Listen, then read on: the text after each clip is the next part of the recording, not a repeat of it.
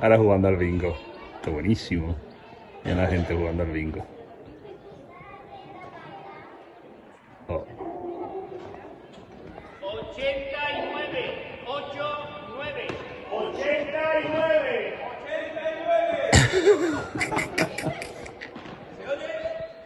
En la primavera del año 2020 los españoles pasamos casi 50 días seguidos encerrados en nuestros domicilios. Desde el 15 de marzo hasta el 2 de mayo estuvo prohibido salir a la calle para cualquier actividad que no fuera comprar comida, tirar la basura, ir a la farmacia o acudir a un centro médico. Este confinamiento severo descubrió cómo están hechas nuestras viviendas, cómo se distribuyen y qué se puede hacer en ellas. Cuando llegó la desescalada y pudimos salir por turnos, ocurrió lo mismo con nuestras calles, plazas y avenidas. Esto es Año 20 y yo soy Carmen Ibáñez.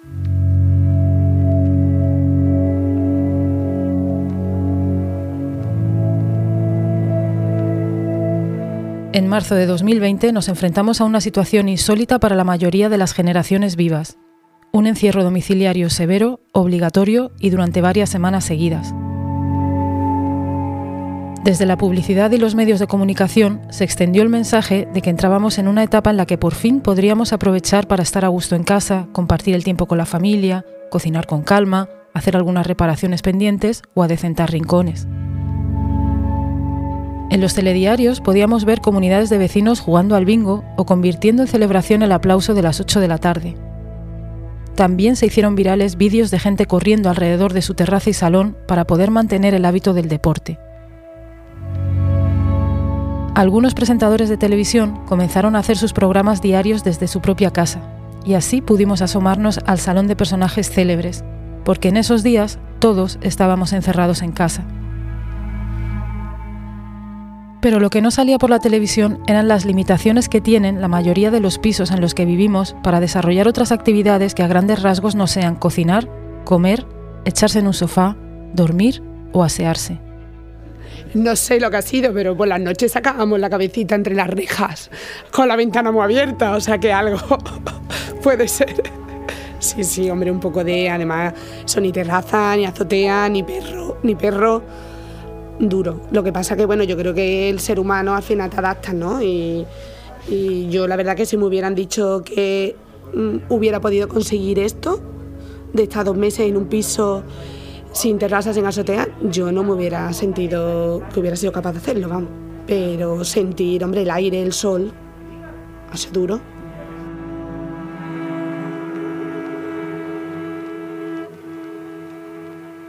Episodio 4.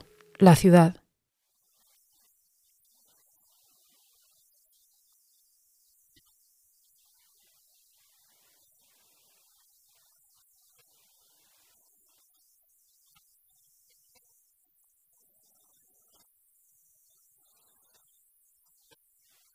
Cada vez que veo un edificio de pisos en obras o entro en una casa por primera vez, me pregunto qué ha pensado el arquitecto o la arquitecta cuando ha dibujado el plano de esa vivienda.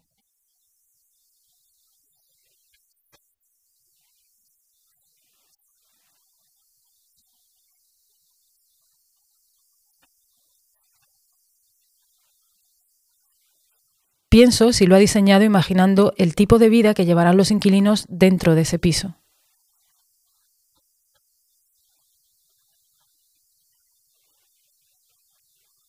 ¿Ha imaginado, por ejemplo, cómo se manejará esa familia en la cocina que ha planeado?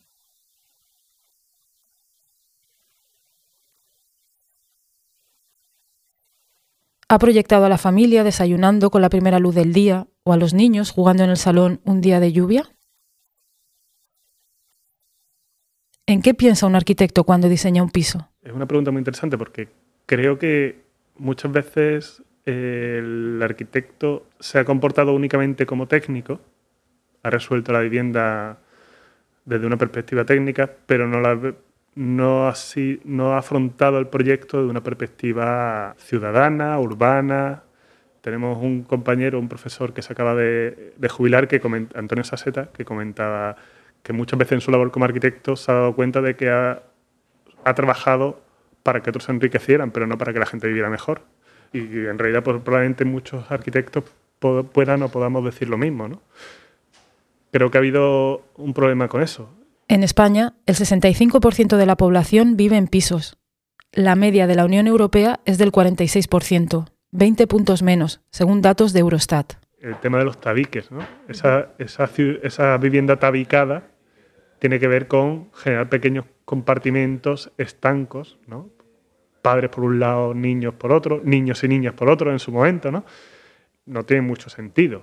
Es verdad que a lo mejor desde una perspectiva estructural hay ciertos tabiques que aunque no se consideren como tal, pero siempre ayudan a que funcione bien estructuralmente la vivienda, pero en general son fáciles de solucionar esas, esas cuestiones. Sin embargo, es una vivienda muy poco flexible la que tenemos, porque la vivienda de tabique es mucho más flexible que una vivienda con muebles. Una vivienda, un loft con muebles sería mucho más flexible. Y en ese sentido, por ejemplo, siempre me ha sorprendido a mí que son mucho más versátiles los andamios con los que fabricamos las casas que las propias casas que fabricamos. Sin embargo, la vivienda no. La vivienda es estática. Y además la llenamos de muebles. De entrada, lo previsto es que un piso tenga cocina, salón, dormitorios y baño. A lo mejor también una terraza, aunque no siempre. No hay solo piso, eh, no es un mal piso, es un piso que tiene una gran luminosidad, ventanas amplias, no tiene terraza exterior, que en verdad lo hemos echado bastante en falta siempre hablábamos, siempre desde que compramos el piso, siempre hablábamos que era un, déficit que le encontrábamos al piso y por, lo que nunca nos terminó de convencer, pero después de haber sucedido todo esto, pues se vio total, vamos, agravado. Eh, entonces, bueno, no era un piso pequeño, pero la verdad que está muy mal organizado tanto lo que viene a ser la disposición de las habitaciones como por nuestra parte para este estilo de vida, para poder hacer teletrabajo y, sobre todo para llevarte pues 24 horas sin salir. No era el mejor piso para realizar todo esto. Este es Alejandro. Eh, pues, es el padre que en el episodio anterior nos contaba cómo combinaba el teletrabajo con el cuidado de sus hijas durante el confinamiento. Elena, su mujer, es quien habla en la introducción de este episodio.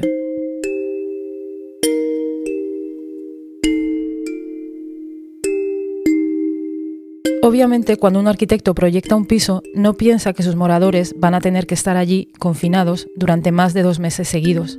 Pero ha ocurrido, y durante todo ese tiempo encerrados, me ha dado por pensar en las dinámicas que se generan en una vivienda en función de cómo se distribuyen las estancias. Se lo pregunté al arquitecto José Sánchez Laulé. Las dinámicas van desde lo mínimo, desde lo micro, hasta más, cosas más estructurales, ¿no? Por ejemplo, la cocina Sí, estamos hablamos antes de, la cocina y el hogar como un espacio que antes pues, de charla, cocinas mucho más lentas. Ahora mismo, desde luego, la cocina no está pensada para una dinámica lenta, de reposo, de buenos hábitos alimentarios, sino más bien está, construyéndose para algo rápido, para un mayor consumo en lo posible de, de productos precocinados, comprados en el exterior o cocinados completamente en el exterior, pues probablemente si, si las viviendas estuvieran estructuradas en torno a ese gran hogar y las cocinas fueran un elemento especialmente valioso dentro de las viviendas, central, en vez del salón, por ejemplo, pues probablemente cambiaríamos. Y eso es una escala muy micro, ¿no?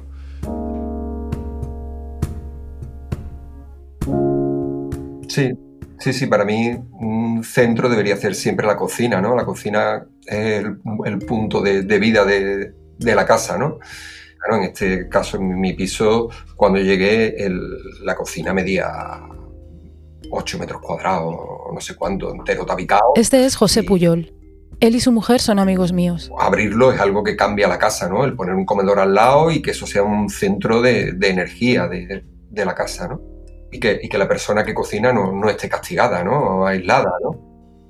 Que, que, pueda estar compartiendo con otra gente que está al lado, ¿no? Que, puedan estar varias gente cocinando, que sea un sitio de, de energía de, de la casa, ¿no? Hace tres años tuvieron un hijo. A principios del pasado mes de marzo se fueron a vivir al campo. Lo habían planificado unos años antes, así que su traslado tan solo coincidió en el tiempo con la pandemia.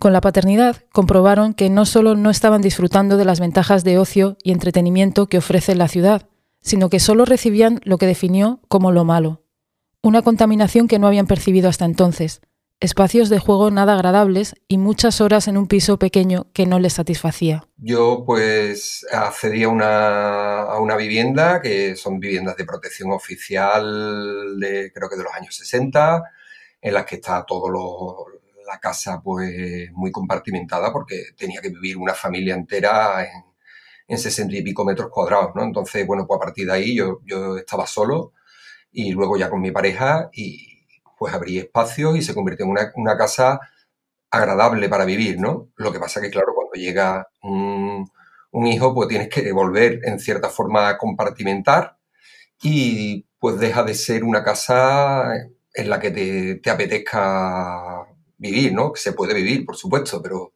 ya no es un espacio tan agradable. Y luego también dependes mucho de, lo- de los vecinos, ¿no? En- por- porque están hechos con materiales muy malos. Esos pisos estaban pensados para que viviera una familia de cinco o seis miembros. De hecho, él tenía vecinos con hijos, familias. Las ventanas de las dos estancias más importantes de ese piso, el salón y la cocina, daban a pequeños patios interiores. Muchas veces tenemos una querencia a favorecer al promotor, mm, aunque no sea, aunque en el fondo tú piensas que estás haciendo una vivienda estupenda, pero después si tú habitaras todas esas viviendas, sobre todo esas promociones VPO, viviendas obreras que se hicieron en su momento, muchos de los arquitectos que le hicieron no querrían vivir en esas viviendas. Y eso es, eso es una realidad. Sofía, la dueña de la casa que visité al principio, vive con su pareja David y sus tres hijas pequeñas en un barrio de reciente construcción a las afueras de Sevilla. Me dice que el piso tiene 90 metros cuadrados y en mi esquema mental se queda cerca del umbral aceptable, 100 metros cuadrados. Pero cuando luego pienso que ahí dentro se han tenido que encerrar durante semanas y semanas cinco personas, incluidas tres niñas pequeñas, entonces me pregunto si existe una determinada superficie óptima por habitante en un piso.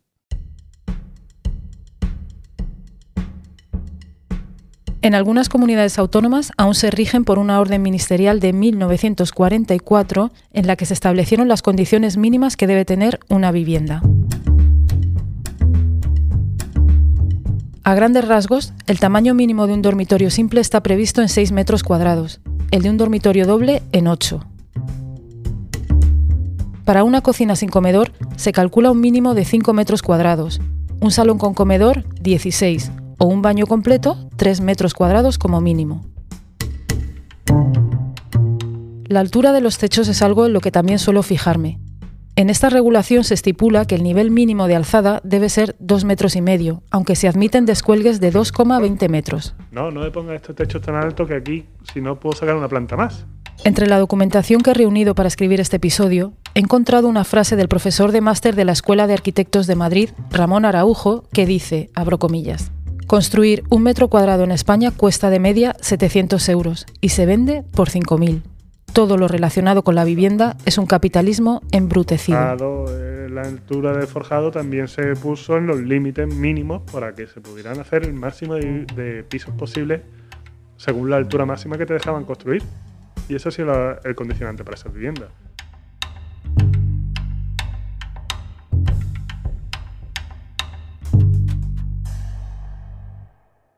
Tras la experiencia de la pasada primavera, somos más conscientes de las dinámicas que se generan en la mayoría de los pisos que habitamos. Básicamente en hacer vida en la calle, en llegar a casa para descansar o comer, pero las actividades de esparcimiento, y más si hay niños pequeños, no están previstas. A nosotros nuestro piso lo que convertimos es el salón pues en esa sala polivalente.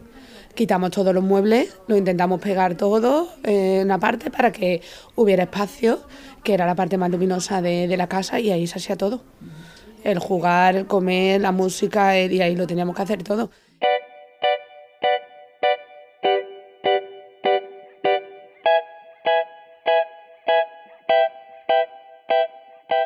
Si empezamos a ver las viviendas que se hacen para los obreros en 1850, 1860, la vivienda que tenemos ahora ha sufrido paulatinas modificaciones, pero tampoco tantas. La verdad que a principios del siglo XX es cuando en la mayoría de las ciudades, por ejemplo, entran los baños en las casas, que antes eran baños compartidos. Yo opinaría que eso es una mejora, ¿no? pero yo creo que estaríamos casi todos de acuerdo, casi todos de acuerdo, pero hay otras cuestiones que tienen más que ver con eh, esa organización para la producción eh, cuando estás en otros ámbitos de la ciudad que eh, una organización para vivir bien o vivir a gusto.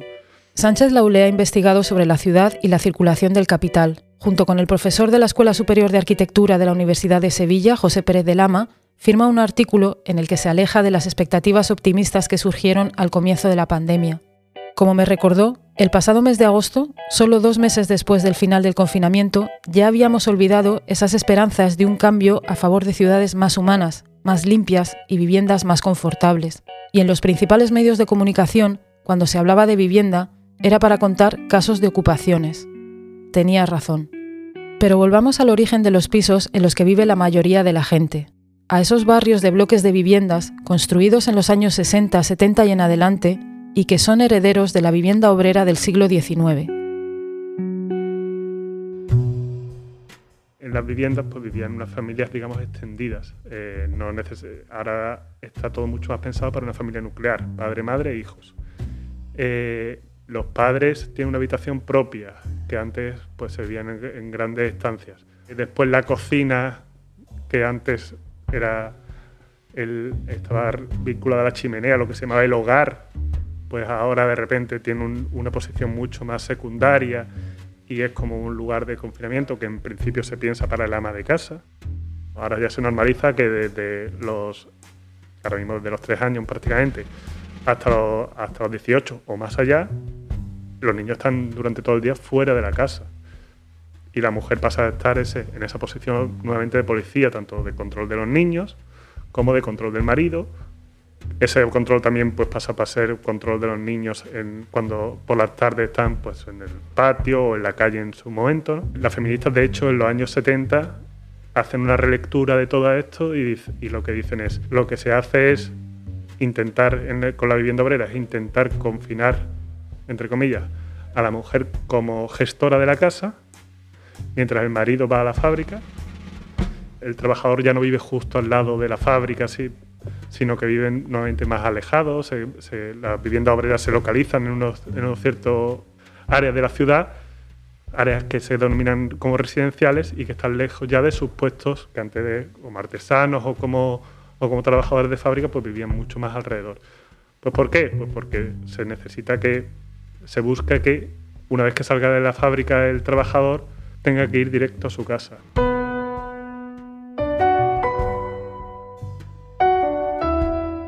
En este tipo de pisos, muchos ciudadanos, familias, la gran mayoría, tienen que guardar cuarentenas o simplemente confinarse para evitar contagiarse del virus unas viviendas de las que en la práctica se ha expulsado a los niños.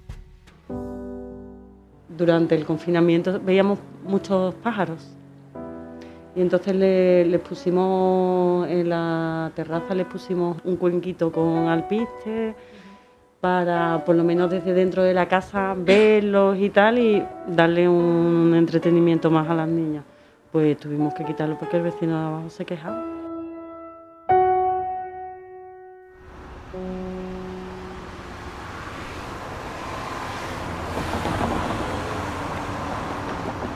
Pandemia se ha, destapado lo, mejor de las personas y de las ciudades quizás también y lo peor. Y en el caso de la ciudad en concreto, bueno, la ciudad capitalista al final, ¿no? es la que vivimos o, está completamente condicionada por el sistema económico y político en el, que vivimos, su, formación pues ha, destapado la desigualdad tan grande que hay en términos de áreas urbanas y de, y de equipamientos urbanos y en términos de vivienda, dónde vive la gente, con qué condiciones. ¿no? En el mes de mayo por fin se permitió salir al espacio público para pasear o hacer deporte. Estas salidas se organizaron por tramos de edad y franjas horarias. En algunas ciudades tuvieron que cerrar al tráfico calles y avenidas para que los peatones pudieran mantener la distancia de seguridad. Entonces comenzamos a percibir con otros ojos cómo era realmente la trama urbana del sitio que habitamos. Eh, completamente inhumana de cerrar los parques, ¿no? Precisamente cuando hay que mantener un distanciamiento social, ¿no? Eh, eh, lo que tú no puedes hacer es cerrar los parques, porque pueden ser las zonas de esparcimiento más grandes al aire libre que hay en un sector urbano, ¿no? como... Habla Jaime Jover, investigador postdoctoral en estudios urbanos en el Centro de Estudios de Posgrado en la Universidad de la Ciudad de Nueva York. Yo no conozco ningún caso que, que, se haya hecho más que en España, o sea, en Francia, en Inglaterra, aquí en Estados Unidos, es completamente incoherente En muchas ciudades y pueblos de España hemos heredado una trama procedente de la ciudad medieval islámica, sobre todo en el sur de la península, con calles estrechas y enrevesadas. Este urbanismo tenía una finalidad defensiva y también climática. Su crecimiento era orgánico, poco planificado. A medida que nos desplazamos a las regiones más al norte, encontramos tramas medievales europeas herederas del urbanismo romano, concardo y decumano. Estos son dos grandes ejes sobre los que se estructura la ciudad. El cardo sería la vía que recorre la ciudad de norte a sur y el decumano de este a oeste. En el cruce entre ambas se situaba el foro.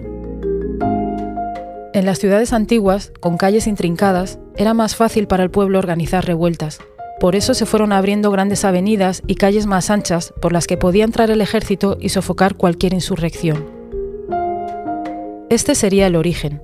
En la ciudad moderna, contemporánea, las razones de su aspecto y distribución son otras. Todo el planeamiento urbano, hecho de arriba abajo, hecho por técnicos que pertenecen a la administración, ha estado pensado para eso, para facilitar la circulación del trabajador a la fábrica y del producto a los puntos de distribución, no para otra cosa.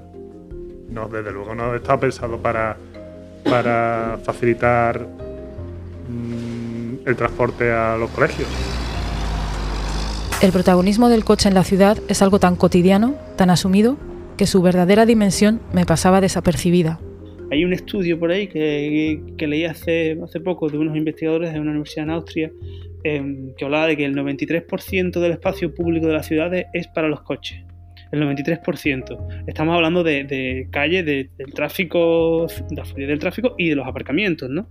Claro, tú, tú haces, o sea, tú piensas en eso y evidentemente vivimos en una sociedad que está completamente mediatizada por los transportes, en concreto por el coche como vehículo privado. Evidentemente cualquier tipo de eh, medida que, que, que, sea eh, para mantener distanciamiento social pasa por restringir el espacio del coche.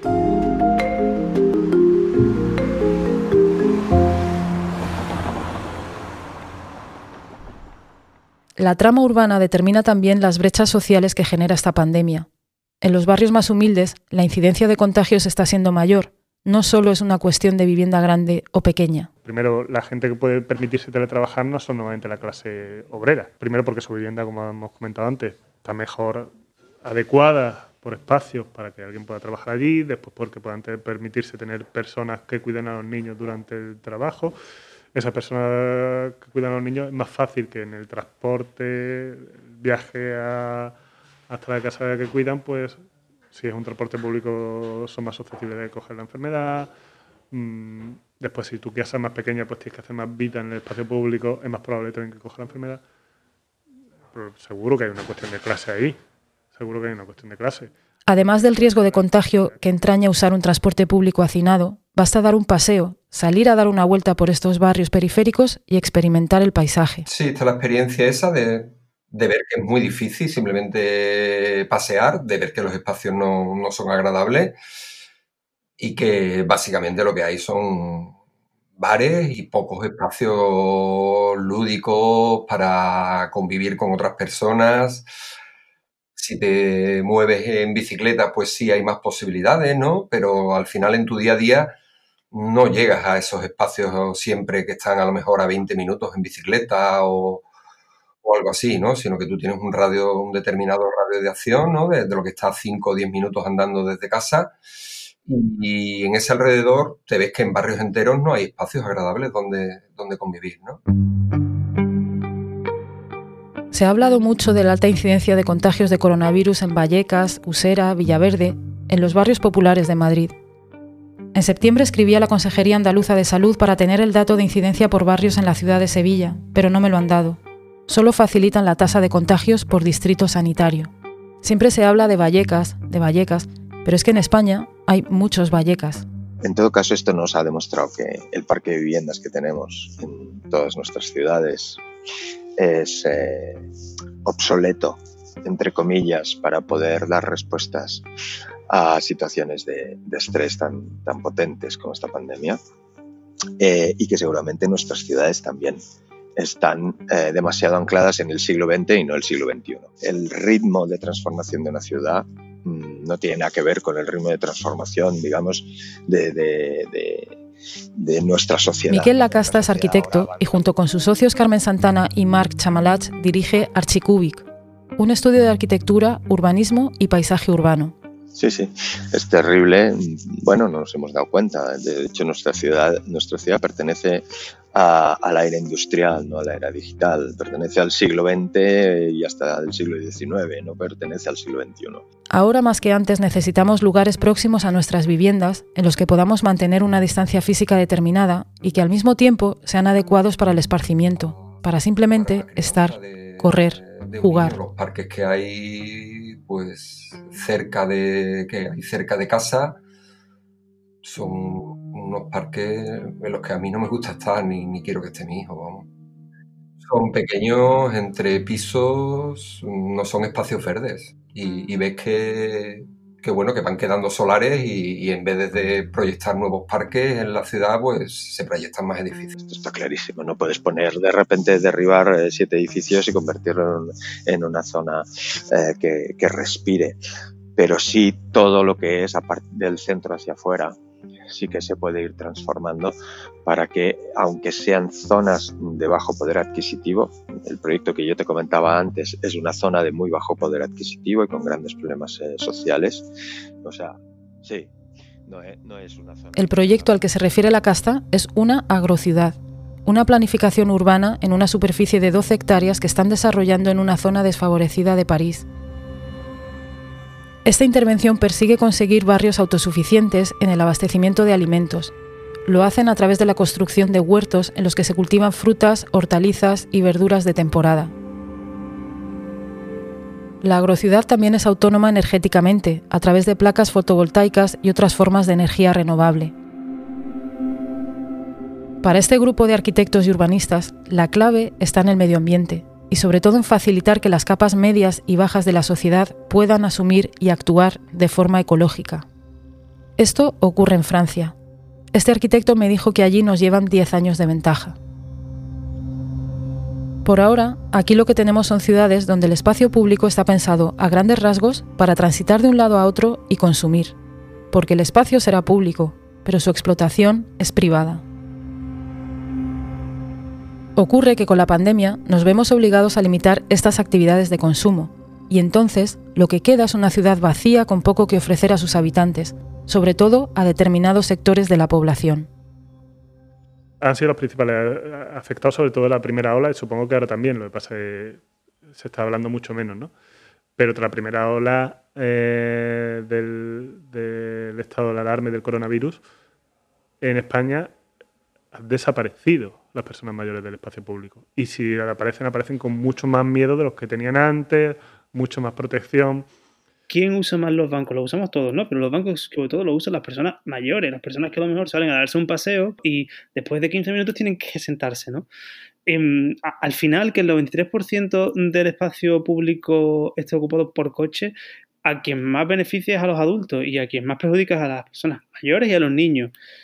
Y al final todo esto, eso lo, dicen mucho la, gente que hace, las mujeres sobre todo, que hacen urbanismo feminista, es que las ciudades están planificadas por hombres mm, blancos de entre 30 y 60 años, ¿no? Y solamente piensan en ellos cuando hacen esto, ¿no?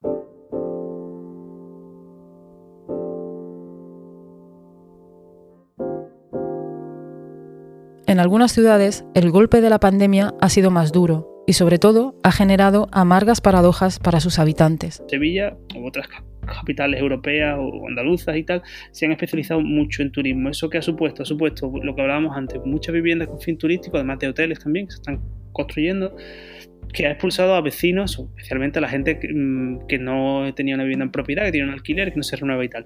Y luego es el tejido comercial destinado a esas personas, ¿no? Y entonces, claro, cuando, cuando el turismo se para de golpe, eh, eh, las zonas que están destinadas a ser zonas más turísticas mm, cesan su, actividad de golpe. Y las personas que trabajan en esa actividad que no suelen vivir en el mismo sitio porque no se lo pueden permitir que viven en barrios periféricos, también cesan su, su, actividad. Entonces nos encontramos con barrios periféricos donde hay mucha gente viviendo, a lo mejor es una densidad muy alta, y con muchos problemas para llegar a fin de mes y nos encontramos zonas centrales con medio vacías eh, por el tema del turismo, ¿no? Y eso creo que la radiografía de la ciudad es igual, que se construye. Que... En algunos barrios del casco antiguo de Sevilla, por ejemplo, uno de cada tres pisos es turístico. En casi todo el centro, esta tasa supera el 20%. Si a las plazas de viviendas turísticas le sumamos las de los hoteles disponibles o en construcción, el casco histórico de Sevilla contará de aquí a un par de años con 40.000 camas para alojar turistas. Mientras tanto, el número de residentes empadronados en el mismo espacio a día de hoy es de algo más de 58.000 y bajando. Poco a poco, año a año, el número de turistas que caben en el centro de la ciudad se acerca al de habitantes.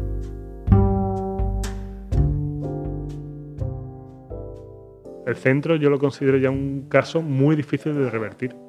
Ojalá, ojalá lo sea. De hecho, este proyecto nace con ese objetivo, entre otras cosas, pero lo veo difícil. José Sánchez Laulé es cofundador del espacio T11, que se ha ubicado en la antigua fábrica de sombreros, en Sevilla. Es un edificio industrial del siglo XIX encajonado en uno de los barrios más antiguos del centro. Pues fíjate en nuestro proyecto, ¿no? Nosotros estamos aquí, nos hemos instalado en la antigua fábrica de sombreros, pero estamos muy cerca de ese núcleo que tú has dicho hiperturístico, ¿no? Eh, las setas de la Encarnación, o como lo queramos llamarlo, la Alameda, que desde luego no tiene nada que ver, para bien, para mal, para como queramos decirlo, respecto a la de los 90, ¿no? Es otra cosa, y desde luego está mucho más pensada para ese público turística, turista, perdón. Eh, y por supuesto ya después todo el, tema de la Sevilla monumental, ¿no? esa Sevilla de la Alcázar, la Catedral y tal, que, que ha expulsado completamente a, a los residentes. En su interior, además de un estudio de arquitectura, hay un taller de madera compartido y un espacio para el coworking que incluye también una sala multiusos. Somos ya pequeñas gotas para el barrio. Y de hecho nosotros que tenemos, nosotros tenemos un espacio que es medio, carpintería, medio espacio de trabajo, y teníamos ese interés porque esa carpintería diera servicio a un barrio, pero cada vez más nos estamos dando cuenta que un barrio casi inexistente, en el sentido de que hay tantos pisos turísticos que no hay demanda real por parte de los vecinos, por más que nosotros hemos intentado hacer hincapié de que mucho de nuestro del trabajo salga aquí, que sale de aquí, sea para los vecinos. Y sale, pero salen para vecinos que tienen iniciativas que tienen que ver más con artesanías, pequeños talleres, pequeñas tiendas.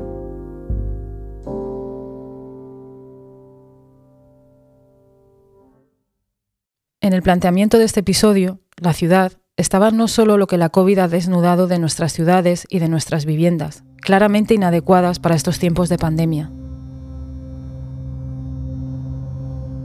También estaba el afán por saber qué nos depara el futuro, qué transformaciones nos esperan o deberíamos experimentar para mejorar nuestra calidad de vida. Y yo me acuerdo de ver una parcela de 7.000 metros cuadrados con 70 olivos, con una casita con piscina, todo por un precio bastante, bastante súper económico y decía, ¿qué cojones estamos haciendo? Si es que estamos perdiendo, estamos perdiendo calidad de vida. Vamos, me miré hasta una finca rústica yo que sé cuántas hectáreas. ¿Quién no ha tenido el sueño de poder marcharse al campo o a la playa, vivir al aire libre, disfrutar de la naturaleza, una casa con espacio, sin ruido de vecinos, sin tráfico en la puerta? La solución está en el problema. O sea, la solución está en la ciudad y si el problema es la ciudad, lo que hay que hacer es solucionar el problema en la ciudad. Eh, pero no, no mirar para otro lado, por decirlo así. Entre las soluciones que defiende la casta y Archicubic está la incorporación de espacios verdes a nuestras ciudades, en las calles y en las viviendas, no como un adorno, sino como algo tan necesario como una tubería o una farola. Es que hay que pensar que el verde es una infraestructura eh, y eso va para las ciudades, pero va también para, para las viviendas. Eh, y es una infraestructura tan importante como una autopista, es una infraestructura que, que le, llamamos siempre el verde como infraestructura. ¿no?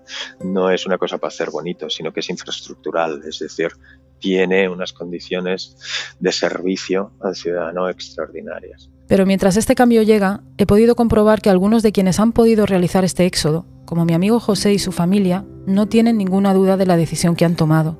Pues es curioso porque no, de momento yo no la he echado de menos, ¿eh? no, no.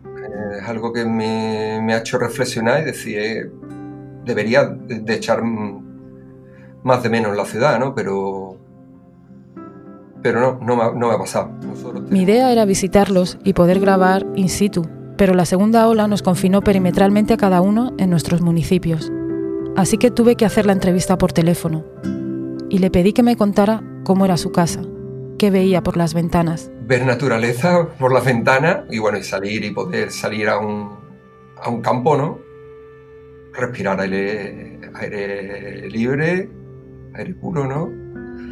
Eh, tenemos un- una habitación grande donde te, te da gusto estar en, en la cama viendo la habitación, leyendo, un salón, chimenea, un cuarto de juego para el niño, un, cuarto de estudio, espacios para, para hacer tu- tus actividades al, al fin y al cabo, ¿no?